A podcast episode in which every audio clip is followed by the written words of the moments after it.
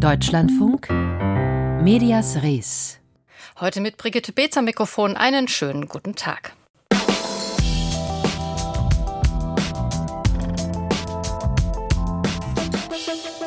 Medien und Skandale. Immer wieder ein Thema hier bei uns in der Sendung, diesmal wieder aktuell.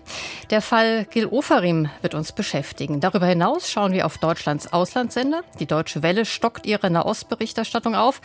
Und bei der Washington Post sieht es Milliardärseigentümer Jeff Bezos hin, Jeff Bezos her, so düster aus, dass Mitarbeiter entlassen werden. Das alles und mehr jetzt hier bei Medias Res.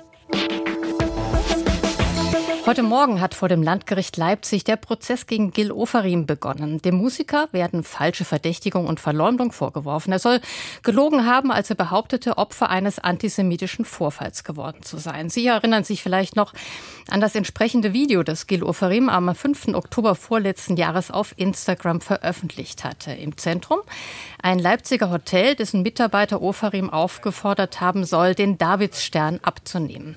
Groß war die Empörung damals. Zunächst, weil unisono von Medien und Teilen der Politik Ofarim geglaubt und das Hotel und sein Mitarbeiter an den Pranger gestellt wurden. Später, weil Zweifel an Ofarims Darstellung aufkamen und nun die schnelle Reizreaktionskette von Social Media, aber eben auch leider klassischer Medien kritisiert werden konnte.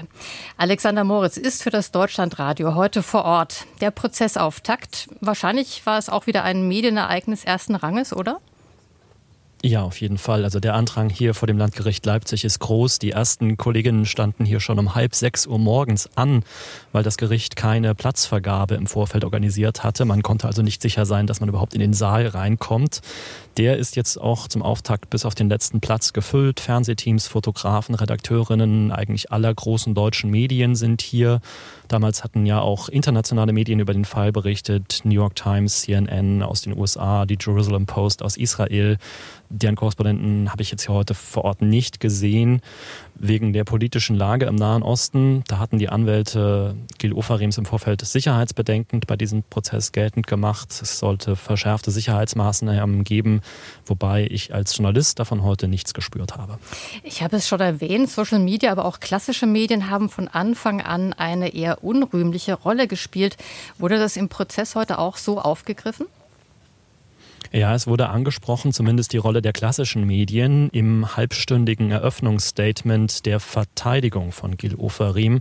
Einer seiner vier Verteidiger hat gesagt, dass aus seiner Sicht es eine extreme, überproportionale Medienaufmerksamkeit gegeben habe und Medien sich auch als Richter geriert hätten und sich dabei eben aus seiner Sicht zu einseitig auf die Seite des Hotels und des Hotelmitarbeiters gestellt hätten. Das Hotel hier in Leipzig hatte eine Anwaltskanzlei mit eigenen Ermittlungen beauftragt. Die hat auch Zeugen vernommen, die Ofarims Version des Geschehenen widersprechen. Und aus diesen Ermittlungsunterlagen hatten dann sehr zeitnah Medien berichtet. Der Verteidigung liegen diese Dokumente aber bis heute wohl gar nicht vor. Das war auch eine Kritik hier in diesem Prozess, in der Verhandlung heute. Und auch durch die Medien gingen ja Bilder der Überwachungskameras aus der Hotellobby. Darauf sieht es so aus, als habe Ofarim seine Kette mit dem Davidstern gar nicht sichtbar getragen. Daraus abgeleitet entstand die öffentliche Meinung, Ofarim habe wohl gelogen. Das sei aber aus Sicht der Verteidigung eben gar nicht so sicher. Ofarim aber schon öffentlich als Lügner abgestempelt. Und auch in einem anderen Punkt spielen Medien äh, eine Rolle, und zwar als Teil der Anklage. Denn Ofarim wird neben falscher Beschuldigung dieses Hotelmitarbeiters auch falsche eidesstattliche Versicherung vorgeworfen, weil Ofarim versucht hat, Teile eines Medienberichts in der Leipziger Volkszeitung gerichtlich zu unterbinden, dafür seine Aussagen unter Eid nochmal wiederholt hat. Und da die Staatsanwaltschaft dann davon ausgeht, dass die Inhalte dieser Aussage falsch sind, eben falsche eidesstattliche Versicherung. Es ging da ganz konkret beispielsweise beispielsweise um den Satz, ähm, dass er dem Mitarbeiter des Hotels gedroht haben soll. Oferim sagt, hat er nie gemacht. Hm. Nun hatte es ja durchaus viel Selbstreflexion in den Medien gegeben, schon vor zwei Jahren, wo man sich so schnell auf eine Seite gestellt hatte, auch wenn bis heute ja nicht geklärt ist, was wirklich damals im Hotel in Leipzig passiert ist. Ähm, Ihre Einschätzung, Alexander Moritz, hat das was gebracht, diese Selbstreflexion, oder hat man sich jetzt einfach auf die andere Seite gestellt und betrachtet Oferim ja als eine Art Täter?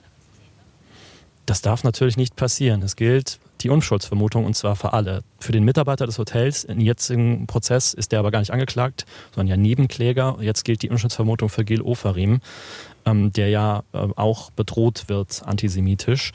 Und als Journalist, Berichterstatter, denke ich, muss man sich da wirklich immer wieder an dem eigenen Schopf packen und sagen, was wissen wir wirklich, wofür gibt es gesicherte Beweise? Und könnte nicht alles auch ganz anders sein. Das ist, denke ich, so die Lehre, die man daraus ziehen kann aus dem ganzen Vorgang und sich eben auch daran zu erinnern, dass wir als Journalistinnen und Journalisten in den Medien auch gezielt benutzt werden von Parteien in so einem ähm, ja, in so einem Rechtsstreit, einerseits vom Hotel, das offensichtlich ja äh, Dokumente weitergegeben hat an Journalistinnen und Journalisten, aber auch von Gil Ofarim und seinem Umfeld, das beispielsweise eben versucht hat, über eine Unterlassungsklage Berichterstattung zu verhindern.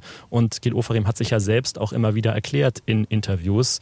Also das Ganze ist schon auch ein Medienprozess und ich würde mich da dem Antisemitismusbeauftragten Felix Klein anschließen, der ja nochmal gemahnt hat im Vorfeld, wenn wir etwas lernen können, dann, dass wir uns zurückhalten mit Einschätzungen, bis gesicherte Erkenntnisse vorliegen. Ich denke, das kann man so unterschreiben. Nun war heute der Prozess Auftakt. Wie geht es jetzt weiter?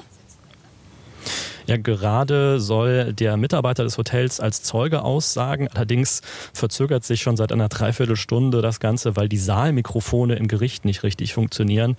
Äh, man kriegt es nicht auf die Reihe. Selbst der Vorsitzende Richter hat gesagt, das Ganze erinnert ihn an ein Schauspiel von Loriot, Wohlgemerklich außerhalb der Hauptverhandlung möchte er dieses Zitat verstanden wissen. Es sind jetzt noch zehn weitere Verhandlungstermine angesetzt bis Anfang Dezember.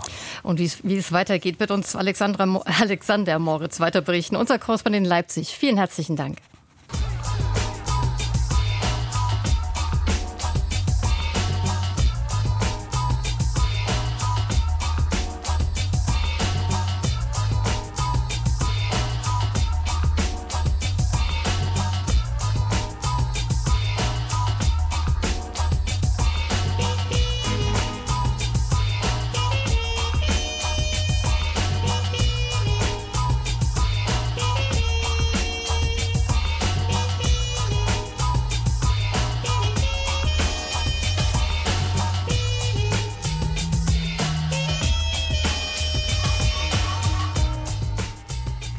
Fake News und Hassreden im Internet, die bestimmenden Medienthemen unserer Zeit. Viele unterschiedliche Player versuchen ihr Bestes, um dem Herr zu werden. Unter anderem die UNESCO, die Kultur- und Bildungsorganisation der Vereinten Nationen.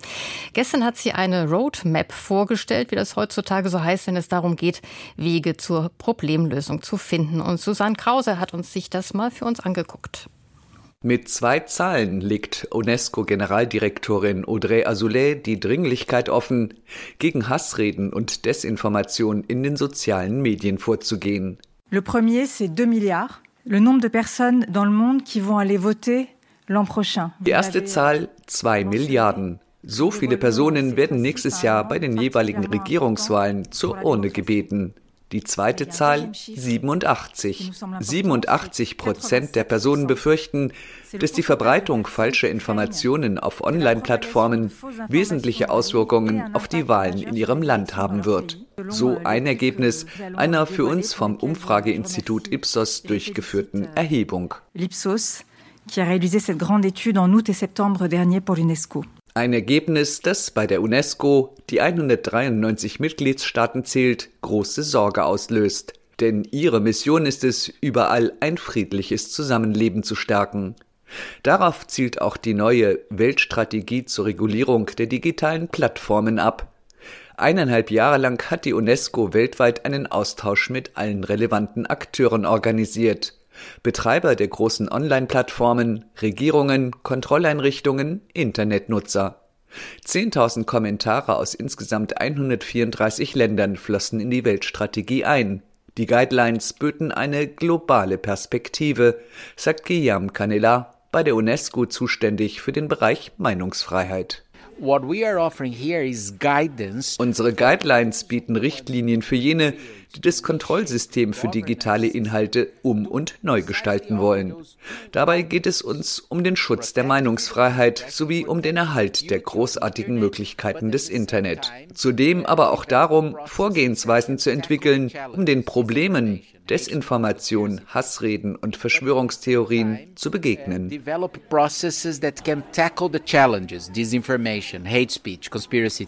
Die UNESCO setzt dazu auf sieben Grundprinzipien. Zuvorderst Bei jeder Entscheidung zur Regulierung digitaler Plattformen sollen die Auswirkungen auf die Menschenrechte als Kompass dienen. Punkt 2. Überall in der Welt brauche es unabhängige und öffentliche Regulierungseinrichtungen mit klar definierter Rolle und genügend Mitteln, die, so Punkt 3, im Netzwerk eng zusammenarbeiten sollen. Von den Plattformbetreibern verlangt wird mehr Verantwortungsbewusstsein, Transparenz im Bereich Algorithmen und gleichfalls mehr Initiative, um die User zu kritischem Denken zu erziehen. Der Strategie zugrunde liegen Lektionen, die wir in den letzten Jahren mit unseren speziellen Guidelines für den Mediensektor gesammelt haben. Das übertragen wir auf die digitalen Plattformen. Manches ist ähnlich, aber online ist vieles komplexer. Kaum sei das Projekt gestartet, berichtet Canela, habe er einen Brief erhalten, verfasst von den Vorsitzenden von Regulierungsbehördenverbänden, das afrikanische Netzwerk ACRAN, die europäische Gruppe AGA oder auch die Plattform der Regulierungsbehörden in Lateinamerika, mit der Bitte, den Dialog untereinander mittels eines internationalen Netzwerks zu erleichtern.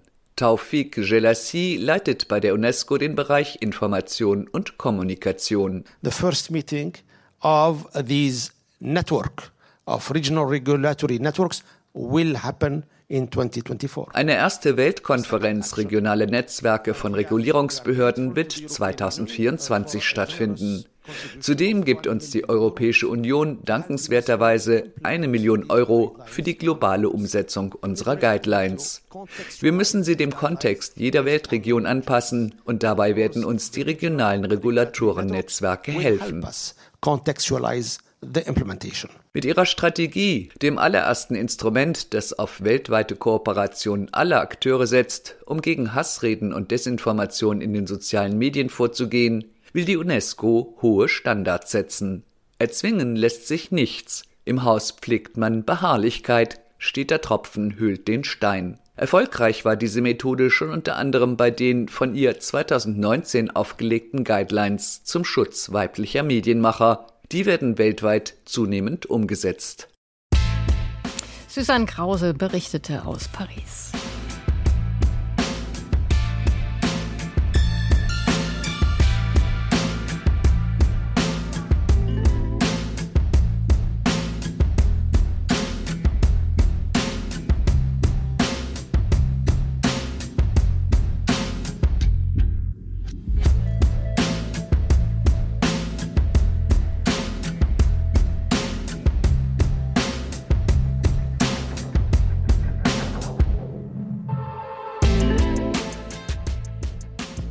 Es ist Krieg zwischen Israel und der Hamas und die Welt schaut ganz genau hin, zumindest soweit sie es kann.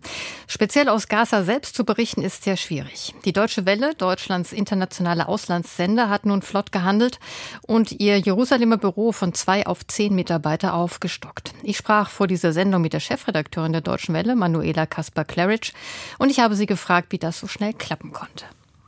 Naja, ganz so schnell ging es dann natürlich nicht, weil wir haben gleich am 7. Oktober versucht, unsere Kollegen ins Land zu bekommen.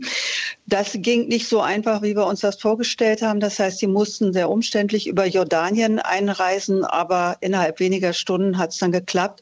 Und natürlich waren die Kolleginnen und Kollegen, die wir dann in unser Jerusalem-Büro geschickt haben, wurden von unserem Sicherheitsteam begleitet. Also die waren immer informiert, wo sie genau waren.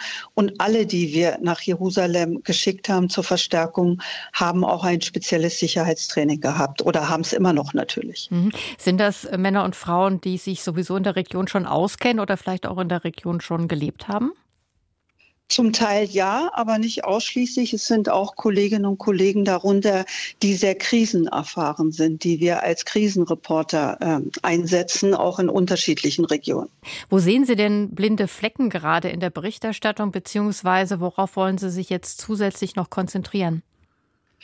Naja, die Schwierigkeit ist natürlich im Moment, sag ich mal, ausreichend Bildmaterial und Stimmen auch aus Gaza zu bekommen.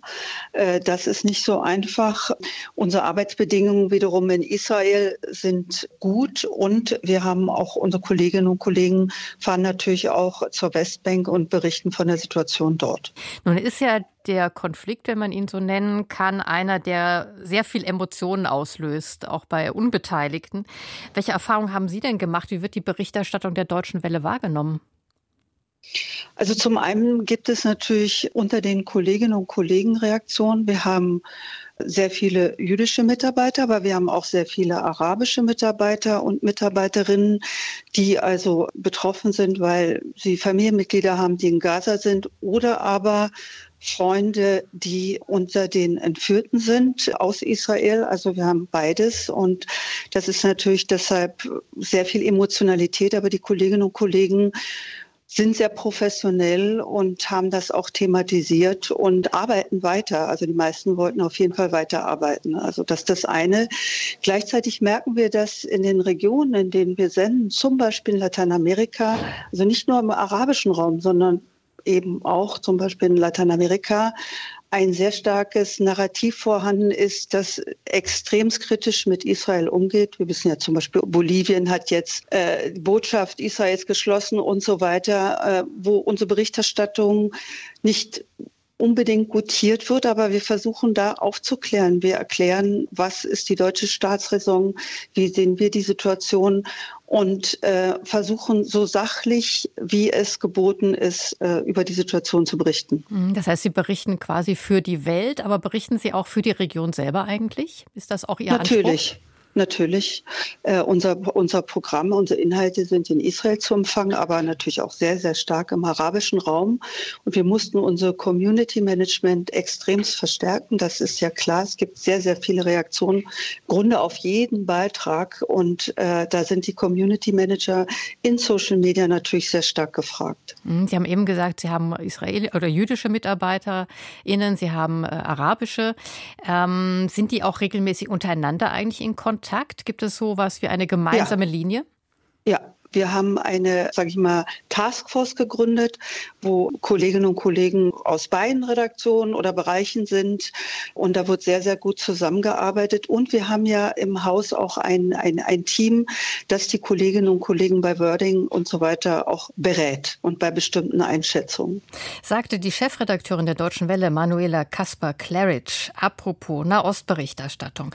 Seit der letzten Woche widmen wir unseren Podcast nach Redaktionsschluss, der in einer Kurzfassung freitags hier im Deutschlandfunk auch gesendet wird, der Lage in Nahost und den Medienaspekten, die sich ergeben, zum Beispiel in Bezug auf Fake News, auf PR beider Seiten, Sprachempfehlungen und Begriffsproblemen. Wenn Sie, liebe Hörerinnen und Hörer, dazu Anmerkungen haben, Kritik, die Sie loswerden wollen oder Verbesserungsvorschläge und Wünsche, was Berichterstattung betrifft, dann schreiben Sie uns doch an nach redaktionsschluss.deutschlandfunk.de, nach Redaktionsschluss in einem Wort.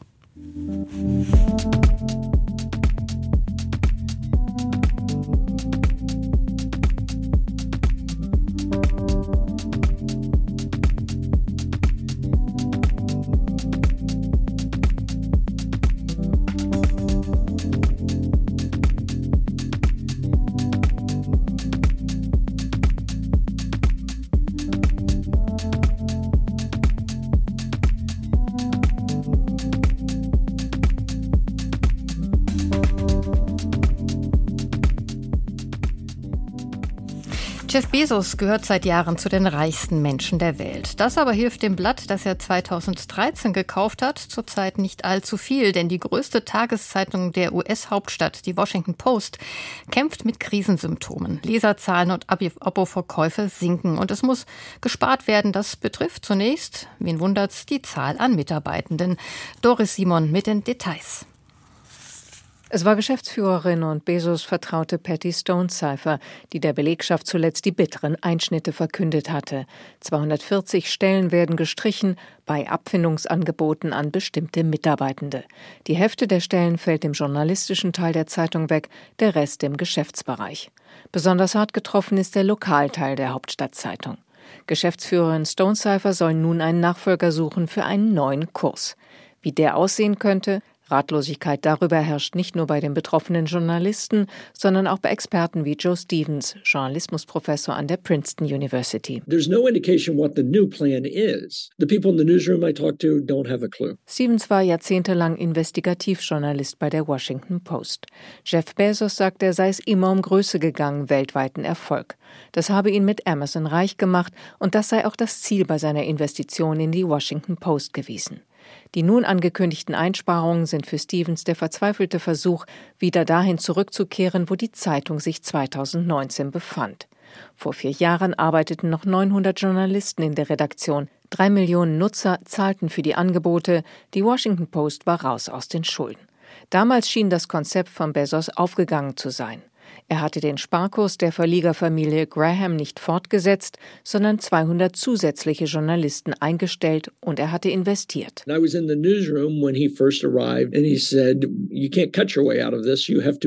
Man müsse aufbauen, die beste Zeitung der Welt werden. Und er werde das Geld bereitstellen, um das möglich zu machen, erinnert sich Joe Stevens an die erste Ansprache des Amazon-Chefs vor neun Jahren in der Redaktion. Mehr Mittel und zusätzliche Journalisten hätten für eine viel tiefgehendere Berichterstattung Berichterstattung der Washington Post gesorgt. Die Zeitung lieferte sich häufig ein journalistisches Kopf-an-Kopf-Rennen mit dem großen Vorbild New York Times bis 2021 die Trump-Jahre vorerst vorbei waren und das Interesse in den USA an Politik und an der Covid-Epidemie schlagartig nachließ. Viele US-Bürger wollten nicht mehr dauernd auf dem Laufenden sein.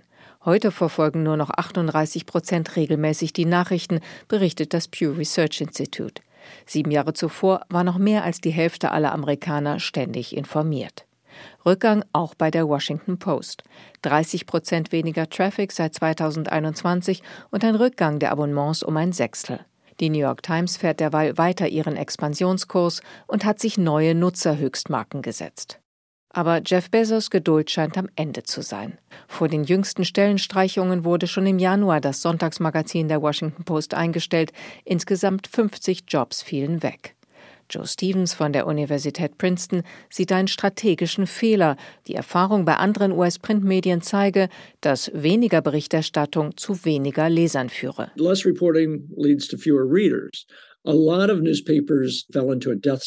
In diese Todesspirale, wie Stevens sie nennt, sind nicht nur Regionalzeitungsverlage wie Gannett geraten, sondern auch Printmedien mit einst nationaler Bedeutung wie die Los Angeles Times, die Baltimore Sun oder die Chicago Tribune. Wenn die Washington Post eine Zukunft haben wolle, dann müsse sie Redaktion und Berichterstattung ausbauen, sagt der Journalismusprofessor. Die Washington Post sei hervorragend in politischer Berichterstattung und im investigativen Journalismus, aber relativ dünn bei der Berichterstattung über Kultur, Literatur, Wirtschaft und Gesellschaft. Bereiche, in die die New York Times eine Menge Geld stecke. Der Post fehle diese breite Palette auf höchstem Niveau that the New York Times has. Für gefährlich hält Stevens auch die Monopolisierung großer Anbieter in der Internetwirtschaft. The internet economy you tend to have one. Im Internet gäbe es immer nur einen Gewinner, der alles abräume. Amazon, Google. Wenn Nutzer die Washington Post in der Auseinandersetzung mit der New Yorker Konkurrenz dauerhaft als zweiten Sieger sähen, fürchtet der Journalismusprofessor, dann würden sie sich irgendwann gleich für die Nummer eins entschließen. Schwere Zeiten also für die Vielfalt im US-amerikanischen Qualitätsjournalismus. Und das, obwohl sie gerade vor der nächsten US-Präsidentenwahl so wichtig wäre wie nie. Mit diesem Bericht von Doris Simon geht Medias Res für heute zu Ende. Und wenn Sie Lust haben, weiterhin beim Deutschlandfunk zuzuhören, dann bleiben Sie doch dran für den Büchermarkt gleich hier nach den Nachrichten. Dort werden die Gewinner des Prix Goncourt vorgestellt, des wichtigsten französischen Literaturpreises. Für das Team dieser Sendung von Medias Res verabschiedet sich Brigitte Beetz. Thank you.